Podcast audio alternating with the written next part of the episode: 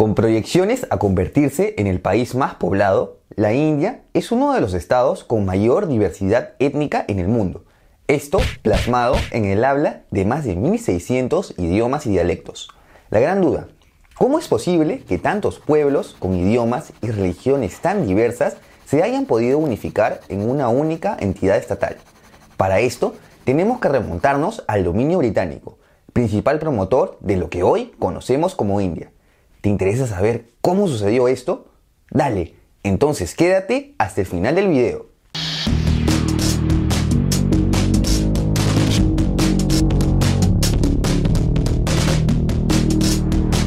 Primero, veamos muy grosso modo el panorama en el subcontinente indio antes de la llegada de los europeos. La India había sido un destino comercial de suma importancia por varios siglos, famoso por la adquisición de diversos productos entre los que destacaban las especias. A finales del siglo XV, diversos estados ocupaban la región. Mientras el Islam predominaba en el norte, el hinduismo lo hacía en el sur. Entre esos estados destaca el Sultanato de Delhi, estado musulmán suní de orígenes túrquicos que se llegó a extender por gran parte de la actual India y que fue gobernado por cinco dinastías.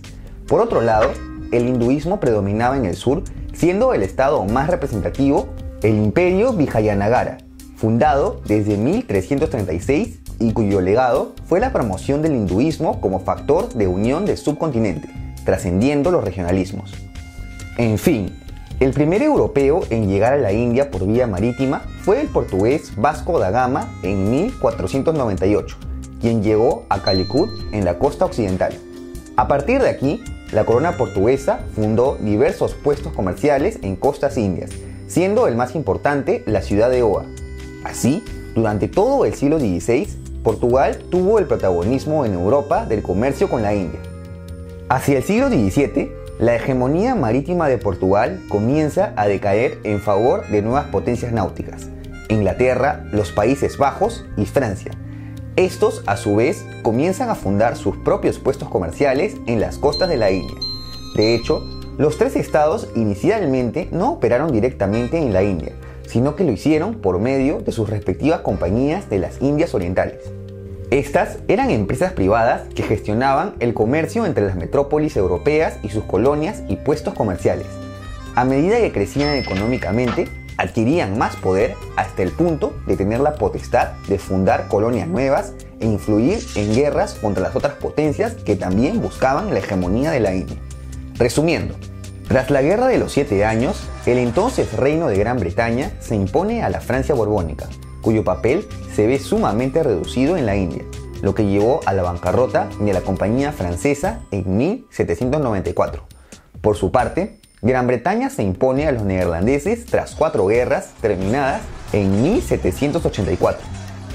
La estocada final de los Países Bajos como potencia marítima y comercial en las Indias se da con la disolución de su compañía en 1799 y la posterior reducción de su poder tras las guerras napoleónicas. Hacia el siglo XIX, el ahora unificado Reino Unido de Gran Bretaña e Irlanda se convierte en la potencia hegemónica indiscutible en la India. Pero ahora veamos el panorama de lo que pasaba en la India a principios de este siglo.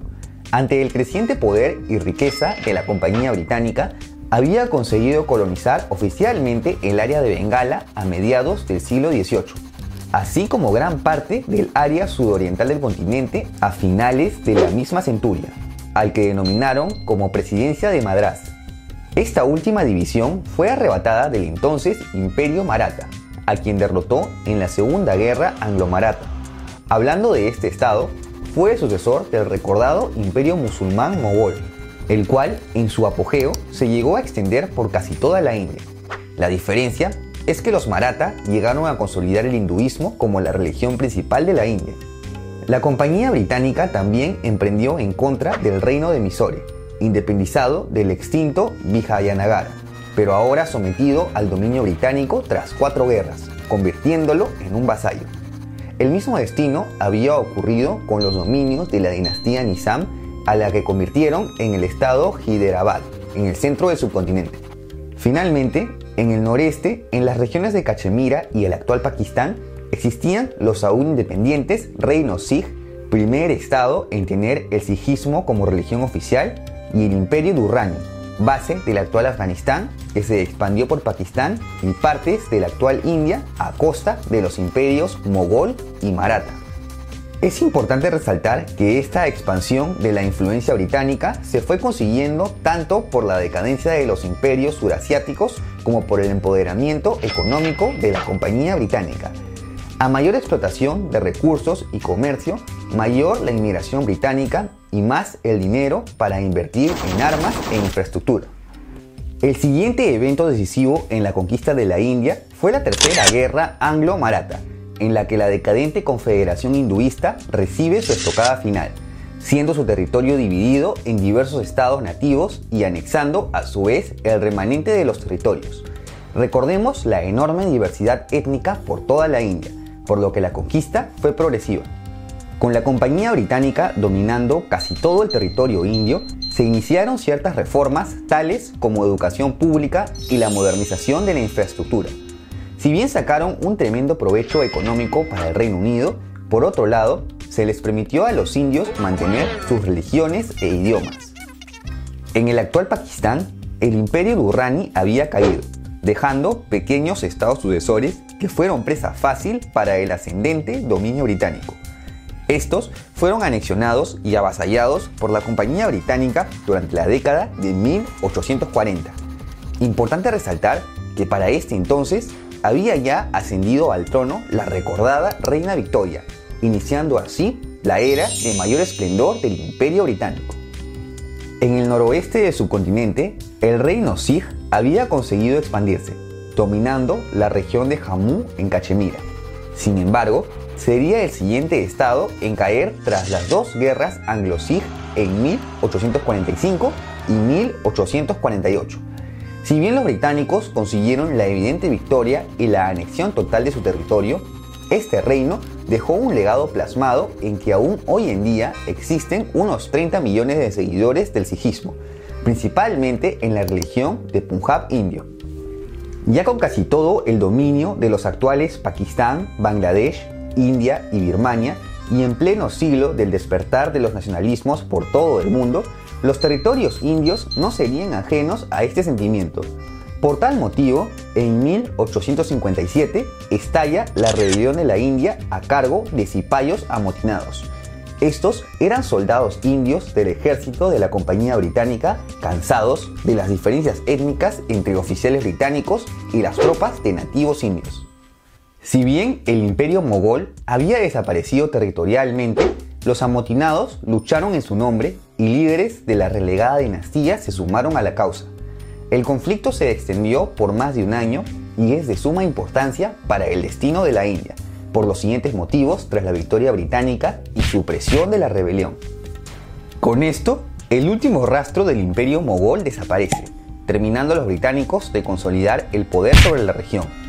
Luego, el fin del gobierno de la Compañía Británica, quien transfirió el poder a la corona, con lo que la India pasa de ser gobernada por una compañía comercial a un Estado-nación. Victoria adquiere a la posteridad el título de primera emperatriz de la India. El Raj británico, la joya de la corona, había nacido. Este título que recibió la India se debe a que estas colonias se convirtieron de lejos en las más importantes del imperio británico, al punto que gran parte de sus decisiones geopolíticas se tomaban en base a ella, y para mantenerla, decidieron hacer reformas en favor de la población india, incentivadas por la rebelión. La población británica, por su parte, una pequeña minoría de 120.000 personas, eran en su mayoría oficiales. Sí, el Raj fue formando un poderoso ejército de hasta 500.000 soldados. Gracias al empoderamiento militar, el también llamado Imperio de la India consiguió expandirse por el resto de los actuales Pakistán y Birmania. A fines de siglo, su superficie ya abarcaba la extensión total de los cuatro países. Importante resaltar que se mantenía la diferencia entre los territorios colonizados y los estados nativos, gobernados indirectamente por medio de un gobernante indio. Esto por la ya recalcada diversidad étnica.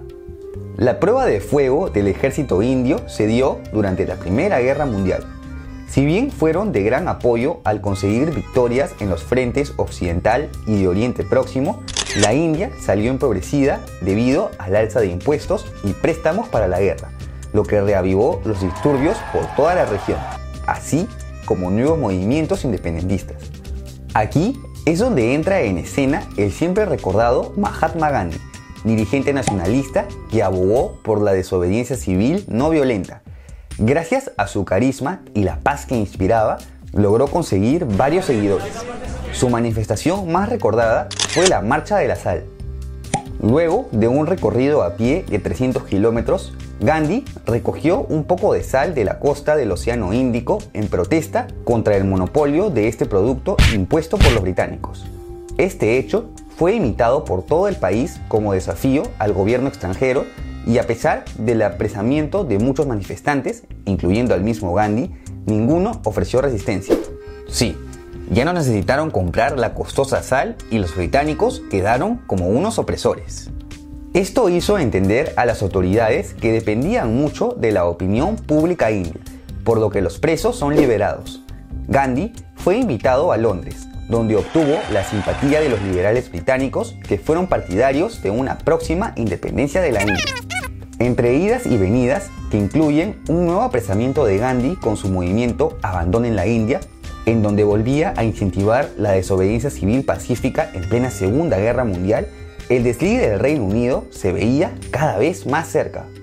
Tras este conflicto, victoria pírrica británica que le hizo perder mucho poder, el Raj británico obtiene finalmente su independencia en 1947. Sin embargo, la paz por la que tanto abogaba Gandhi estaba lejos de alcanzarse, porque ante una sociedad tan diversa no faltaron enfrentamientos principalmente entre hinduistas y musulmanes por el control del naciente país. Por esto, se emprendió la partición de la India. La violencia generalizada durante este proceso dejó más de 200.000 muertos. Finalmente, se dividió el territorio entre India y Pakistán. Este último abarcaba un territorio oriental, el actual Bangladesh, también de abrumadora mayoría musulmana, al haber sido el antiguo Sultanato de Bengala. Esta partición generó la movilización de miles de refugiados musulmanes e hinduistas hacia los nuevos países, independizados con el estatus de dominio, aún con cierta influencia británica. Para colmo de males, diversos estados nativos no quedaron integrados a ninguno de los países.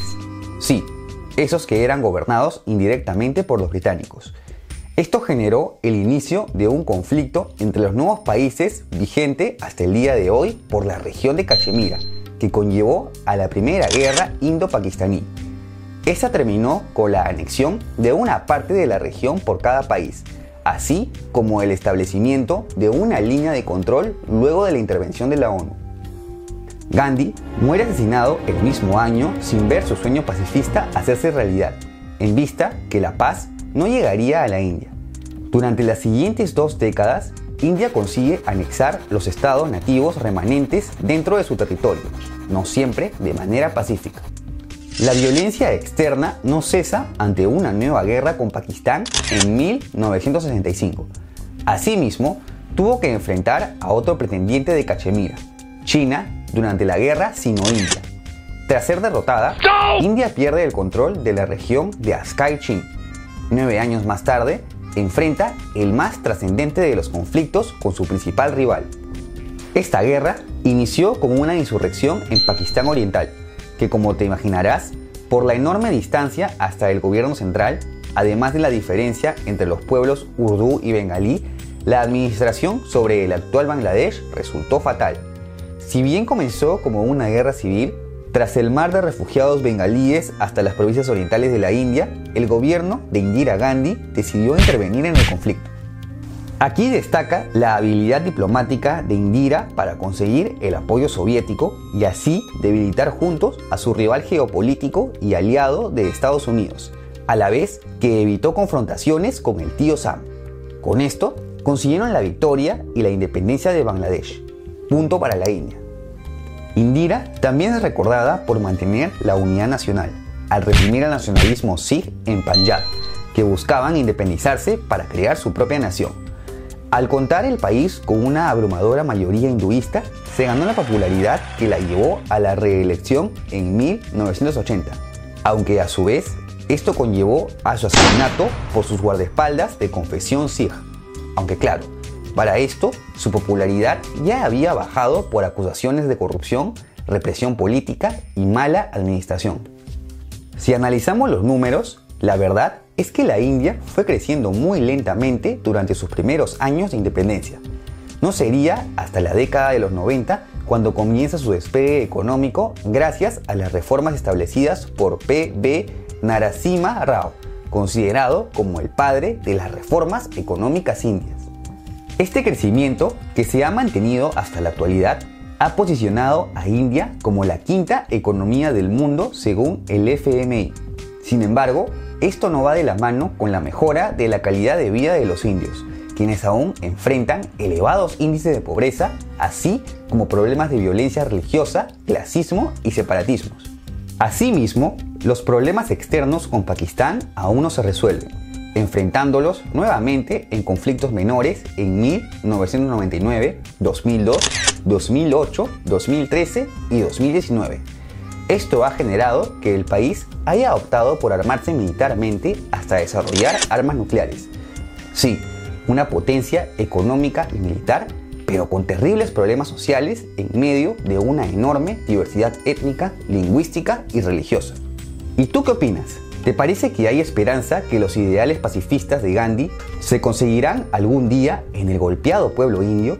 No te olvides de dejar tu comentario y si te ha gustado este video, apóyame con un like y suscríbete a mi canal.